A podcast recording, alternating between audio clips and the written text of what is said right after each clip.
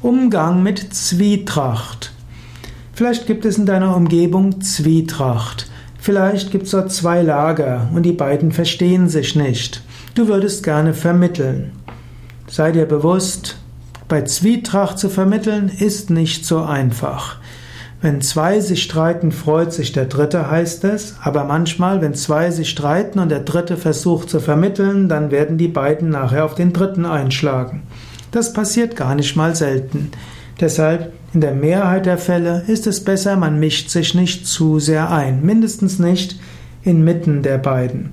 Eventuell kann man den Einzelnen versuchen, einzeln zu sprechen und ihnen Tipps zu geben, wie sie besser miteinander zurechtkommen.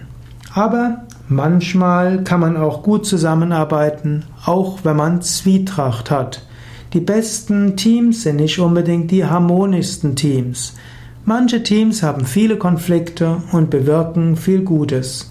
Man kann seine Zwietracht zur Seite stellen, wenn man weiß, wir wollen ja beide Gutes bewirken. Wir haben unterschiedliche Weisen, das zu bewirken. Wir mögen uns nicht unbedingt, aber zum Wohl der gemeinsamen Sache wollen wir uns gemeinsam einsetzen.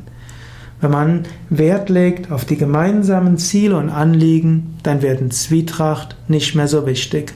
Wenn man immer erst probiert, alle Zwietracht zu beheben, bevor man aktiv wird, nach dem eigentlichen Ziel zu streben, dann wird man die ganze Zeit nur damit beschäftigt sein, Zwietracht zu schlichten.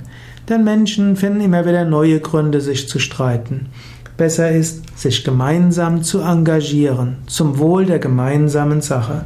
Wenn die Kräfte in eine gute gemeinsame Richtung gehen, dann erledigt sich die Zwietracht manchmal von selbst, mindestens wird sie nicht mehr so wichtig.